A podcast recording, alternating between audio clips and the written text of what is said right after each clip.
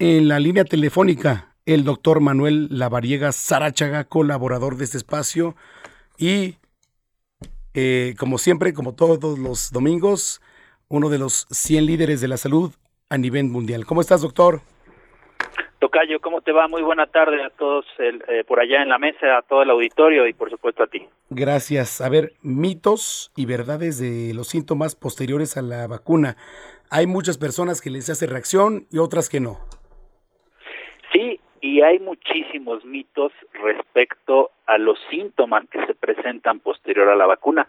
Lo hemos visto, personas que dicen que tienen pues muchos síntomas que siquiera vemos descritos en la literatura científica. El mito yo creo que más sonado es este que se pegan las eh, cosas o los objetos de metal en el brazo, mitos relacionados también pues a esta posibilidad de generar eh, infertilidad o casos de esterilidad en las mujeres. Entonces todo esto tenemos que acabarlo de una vez y aquí vamos a dejar listos pues justamente todos estos datos que son muy importantes para poder tener claridad de las vacunas. ¿Y cuáles son estas? Fíjate, ahora que tú lo comentaste, aplicaron Sputnik, regularmente sí, la mayoría de los pacientes tiene síntomas, la mayoría de las personas que se aplican su vacuna tienen síntomas. ¿La mayoría?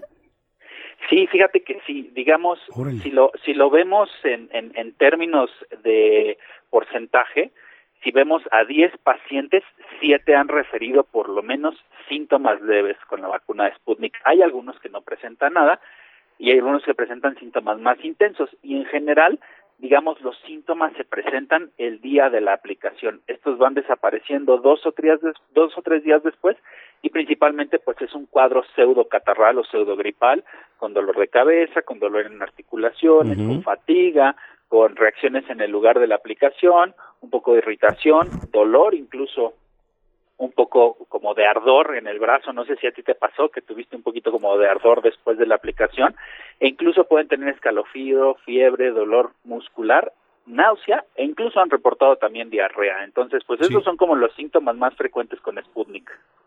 Pues fíjate que gracias a Dios no me no me reaccionó la vacuna, que es la Sputnik. ¿no? Pero este, ¿por qué de repente dicen la AstraZeneca es la que más reacción te hace? ¿Eso es cierto, doctor?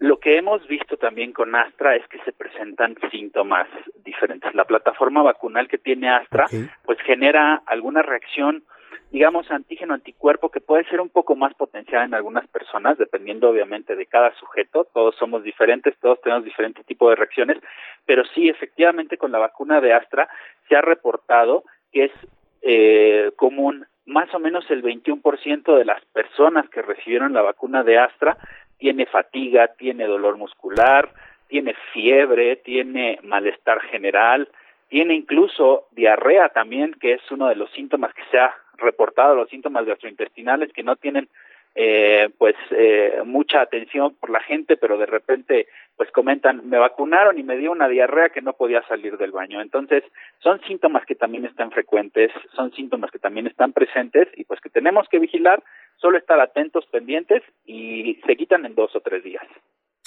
Es importantísimo, eh, doctor Lavariega, lo que nos estás platicando. Ahora, eh, ¿cuáles son las principales recomendaciones? Digo, porque ya sabemos, ¿no? Eh, lo que nos acabas de decir para algunas vacunas, pero en general, una vez que se vacuna a alguien, ¿qué le recomiendas, doctor? Ah, y ahí te va otra. Este, ¿se puede echar fiesta? ¿No se puede echar fiesta antes o después de la vacuna? Platícanos todo, por favor. Mira, idealmente no. Eh, voy a ser muy sincero con todos y con todo el auditorio, porque es una pregunta común. Claro. Una copa no les va a generar daño, una copa no les va a generar reacción, una copa no les va a generar ninguna interacción. Pero el tema es que no es una copa, sino toman muchas más copas y eso les genera pues ya mayores mayores eh, estragos por el alcohol y se pueden potencializar los efectos. Y sí, efectivamente, un consumo excesivo de alcohol puede disminuir la inmunidad de las vacunas, eso sí. Ah, claro. Por supuesto. Entonces, la recomendación, eh, después que alguien se haya vacunado, ¿cuáles son las principales, doctor? Principalmente el día de la vacuna es el día que más síntomas van a tener, que estén en reposo, que estén tranquilos, que estén vigilando pues los síntomas que puedan llegar a presentarse, que en la mayoría de los casos son leves, que se hidraten bien, que coman de manera correcta, adecuada, evitar en la medida de lo posible y la recomendación pues es que no tomen alcohol. Y si presentan síntomas y no hay ninguna alergia a los antiinflamatorios como el paracetamol, a los analgésicos también, como el ibuprofeno, pues pueden utilizar estos medicamentos que son, digamos, de prescripción libre, de venta libre, y pueden, eh, pues, tomarlos para poder disminuir estos síntomas molestos. Definitivamente la recomendación es siempre, siempre acudir al médico ante cualquier situación, sin automedicarse, pero bueno, para limitar un poquito estos síntomas podrían tener en su botiquín este tipo de productos. Y no bajar la guardia. Definitivamente, estas medidas básicas son fundamentales. Aunque ya estén vacunados, se pueden contagiar. Recuerden que las vacunas sí nos protegen contra la enfermedad leve, pero el efecto máximo es contra las hospitalizaciones, contra las complicaciones y sobre todo contra el riesgo de muerte. Eso es importantísimo, doctor. Eh, Tocayo, pues muchas gracias y nos escuchamos la próxima semana. Claro que sí, y también invitarlos, la recomendación siempre, pues es asistir a su fecha de vacunación y que recuerden que si no se presenta algún síntoma, como en tu caso, no quiere decir que la vacuna no haya funcionado. Así es la variabilidad que existe entre las personas y pues esto no es un hecho que se presenten estos síntomas.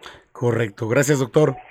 Un fuerte abrazo a todos. Igual para ti es el doctor Manuel Lavariega Sarachaga, colaborador de este espacio y uno de los 100 líderes de la salud a nivel mundial. Las 3 de la tarde con 12 minutos.